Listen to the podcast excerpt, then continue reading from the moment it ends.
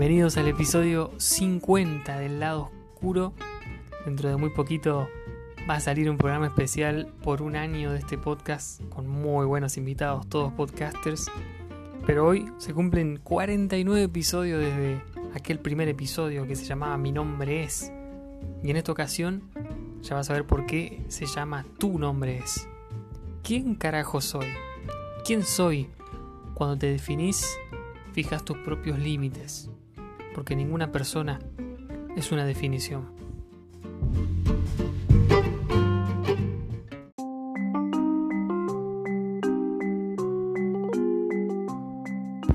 La verdad, te desconozco. ¿Qué te pasó? No sos vos. Cambiaste.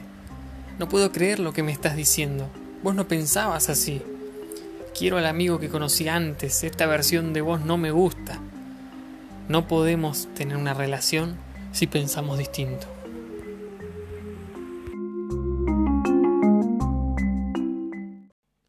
Si viniera un extraterrestre viajante de lejanas galaxias a visitar la Tierra y tendrías que responderle a la pregunta ¿quién sos?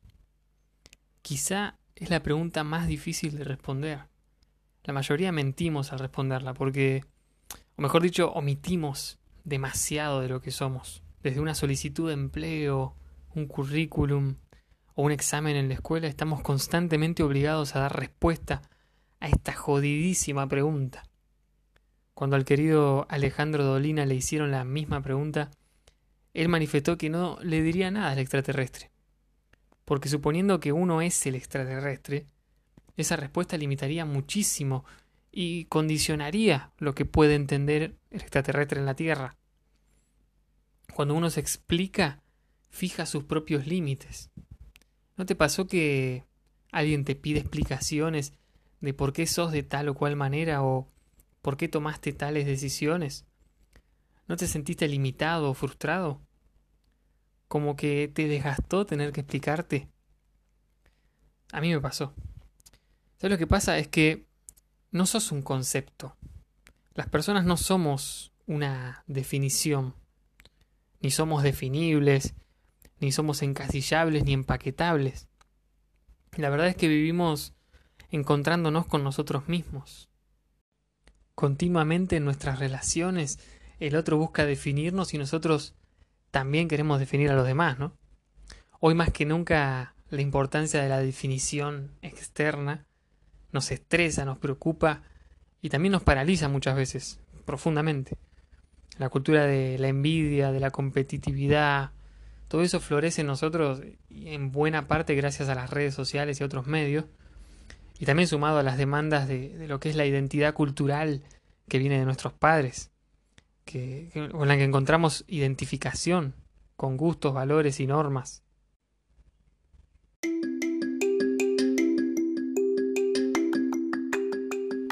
La identificación es el proceso psicológico desarrollado por Freud mediante el cual un sujeto asimila un aspecto, una propiedad, un atributo de otro y se transforma, total o parcialmente, sobre el modelo de éste. La personalidad se constituye y se diferencia mediante una serie de identificaciones.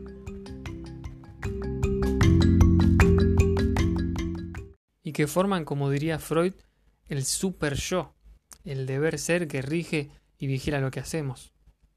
Y todas estas cosas con las que llenamos nuestro cajón de quién carajo soy, no nos permite escapar, a pesar del esfuerzo que hagamos por huir de ella, de lo que es la crisis existencial, del para qué existimos, y de la angustia existencial también. El hecho de que efectivamente existimos se vuelve angustiante. Muchos se refugian en creencias, en religiones, y los mitos son justamente estructuras que explican las contradicciones, el antropólogo Levi Strauss estudió que la mente transforma la experiencia concreta en ideas abstractas. Y lo mismo hacemos con nuestra identidad. Dejamos que nuestra experiencia, las cosas que nos pasaron, se conviertan en una definición de quiénes somos. Soy lo que me pasó, soy lo que me hicieron o lo que hice, etc. Y son estos traumas muchas veces de la niñez que juegan un papel muy fuerte en esto de la identidad. Y es al darnos cuenta cuál es el origen del conflicto cuando cambia nuestra percepción de nosotros mismos. El filósofo Foucault definió que la libertad es convertirte en tu propio creador. Me encanta esa definición. Aunque no podemos escapar, ni creo que debamos escapar de los símbolos humanos que nos forman, uno se ajusta para ser aceptado en la construcción social. Pero acá es donde entra el, lo que se llama el autoconocimiento y la autorreflexión. Porque creo que para respondernos y también para responderle esa pregunta al extraterrestre, a la pregunta ¿quién soy yo? Necesitamos enfrentarnos a la tensión entre lo que creemos ser y nos esforzamos por creer que somos y lo que queremos ser. Porque es muy difícil valorarme a mí mismo y conocerme a mí mismo si no sé qué me gustaría ser, qué es lo que me gusta, qué es lo que quiero ser y también cuáles son eh, las cosas buenas que tengo y las cosas malas que tengo. Pero, ¿quién te gustaría ser? Y yéndonos un poco más personales quizá, eh, yo te cuento, mira, de mi etapa de, adolescencia, muchos, cuando pasamos por la adolescencia, la gran mayoría de la gente tiene unas de estas crisis de identidad muy fuertes por ahí, la más fuerte de la vida, ¿no? Es una etapa muy dura y yo también la pasé. Y me acuerdo que mientras estaba buscando esto de quién quería ser, pasé por muchas tribus sociales, pasé de ser rasta a ser cumbiero, a ser, no sé, rockero, un poco de todo. Y como ya conté en otras veces, estas inseguridades que tenía me llevaron a, falopearme, a drogarme, a, a, hacer cosas que me hacían mal a mí mismo y que no era yo en realidad, a cambiar mis gustos encima por otros, a ajustar mi personalidad y a veces anular mis emociones. Y sinceramente cuando la iglesia llegó, apareció en mi, en mi vida, en mi mundo, por así decirlo, me ayudó muchísimo. Me ayudó a ser más seguro de mí mismo y no solo por sentirme valorado, aceptado y amado, sino porque podía creer en ciertas cosas quizás abstractas que me llenaban de sentido. Había cosas que, en las que yo me apoyaba, creencias en las que yo me apoyaba, fundamentos en los que yo tenía un, piso, un, sí, un fundamento es la palabra. Y la verdad que fue bueno para mí. Yo realmente estoy agradecido por esa etapa de, que ya, ya pasó, esa etapa de mi vida, pero que fue, fue buena para mí. Pero a medida que algunas de esas abstracciones y creencias fueron perdiendo el significado que tenían, empecé, yo creo que por primera vez en toda mi vida, a ser 100% libre, libre para crear y encontrar y conocer mi identidad. ¿Quién carajo soy? Y la verdad que estoy muy agradecido, realmente, a la comunidad de la iglesia que quizás sin querer me empujó por este camino y me empujó por esa pregunta.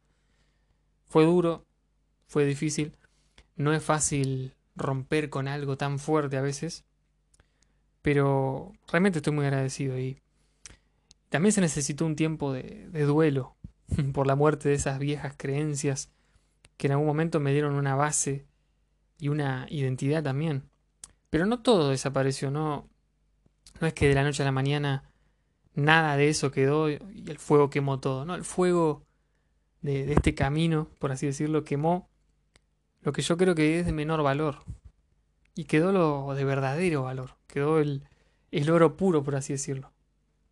Dios dejó de estar al lado mío para estar en todos lados. Dios dejó de estar al lado mío para estar en cada una de las células de mi existencia. Mi mundo es más grande que antes. Mis ojos se abrieron más que antes y en especial mi antigua y baqueteada forma de ver el amor de Dios fue cambiada por completo. Fue cambiada por un universo infinito y eterno de gracia.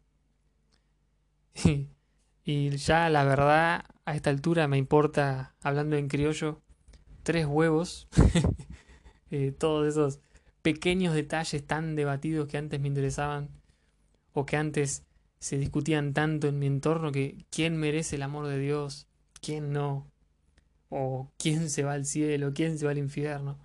La verdad, eso ya perdió el valor que tenía, por lo menos para mí, y hoy por hoy me preocupa, o me ocupa, mejor dicho, eh, otra, otras cosas, otras preguntas.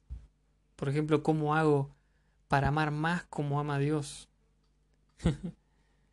¿Cómo carajos puedo hacer para ser parte de este río de amor de un Dios tan grande y tan chiquito también como para amarme tanto?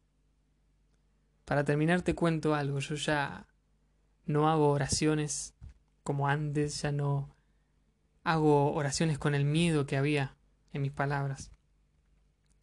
Ahora soy libre hasta en eso, soy libre para orar y libre para adorar de otra manera, genuina, profunda, sincera y en conexión verdadera con, con este Dios de amor. Y una de las cosas que más me ayudó fue la reflexión, la contemplación y la meditación. Y para terminar quiero hacer esto último, de la meditación, aunque no soy experto ni soy un capo en esto, y, estoy aprendiendo también con estas nuevas formas de relacionarme con Dios. Quiero hacerlo a mi manera, a mi forma, informalmente, como me sale a mí, natural, y dejarte un pequeño regalo.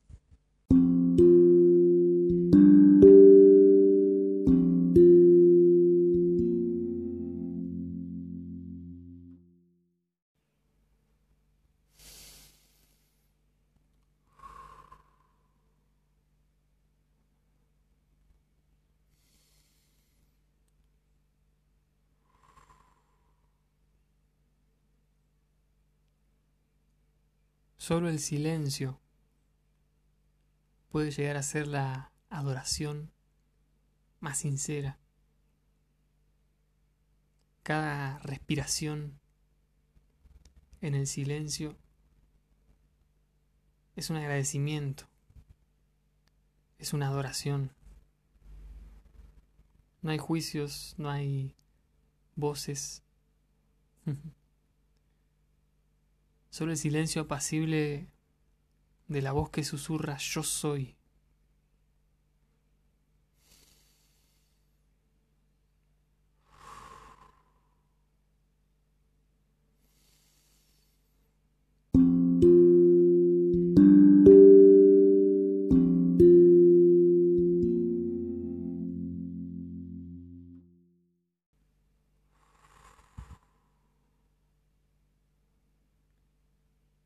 Sin palabras. Por un ratito dejo mi orgullo, mis razonamientos, mis pensamientos en adoración, mis quejas, mis teorías, mis heridas.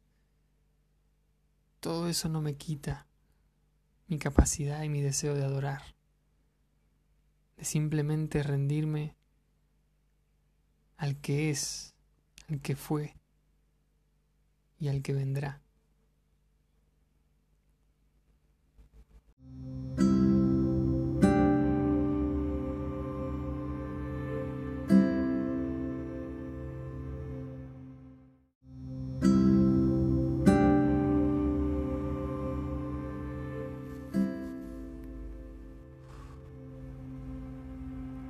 Reconoce tu lado oscuro.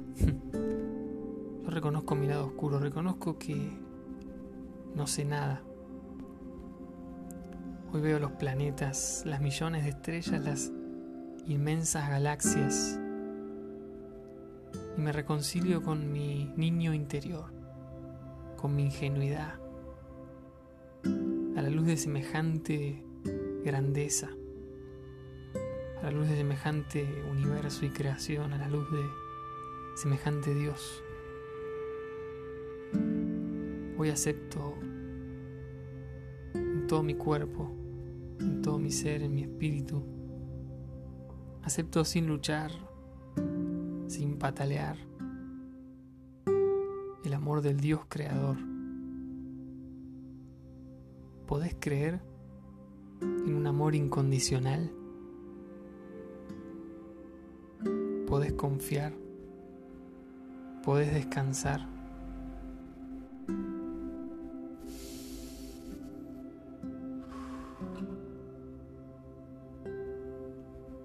La pregunta, ¿quién soy? ¿Quién sos? ¿Quién sos? El silencio incomoda. El silencio a veces parece que aplasta. Pero solo en el silencio puedes buscar quién sos. Y solo en el yo soy, en el que dijo, yo soy el que soy, podemos encontrar la respuesta. Dios te creó para ser, no para hacer. Dios te ama simplemente porque te ama como sos y como vas a ser y como fuiste. Dios es amor, siempre, siempre, en tiempo presente.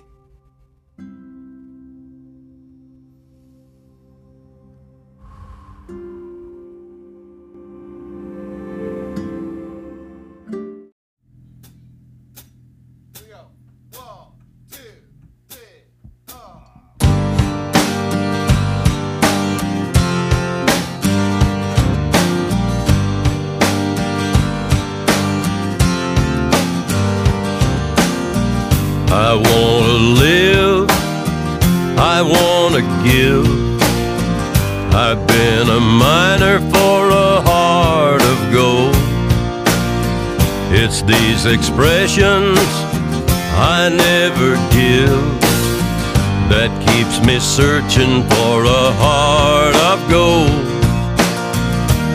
And I'm getting old. It keeps me searching for a heart of gold. And I'm getting old.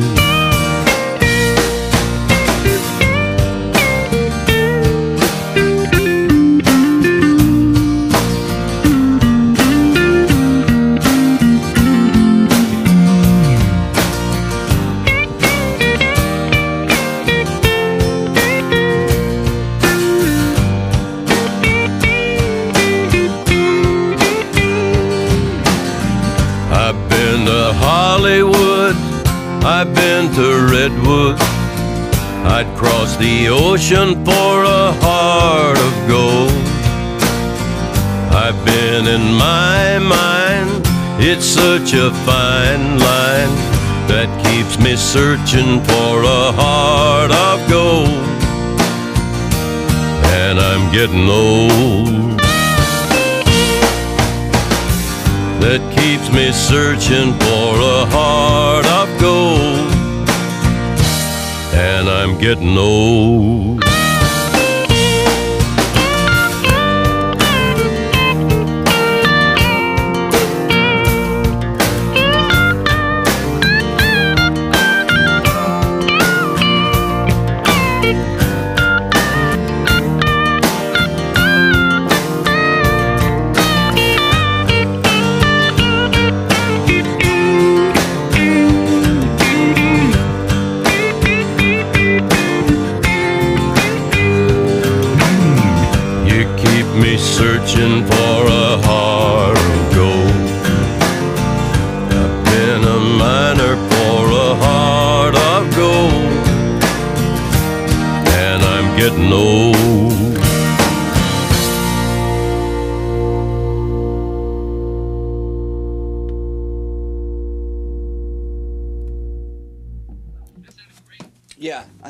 Okay. Yeah.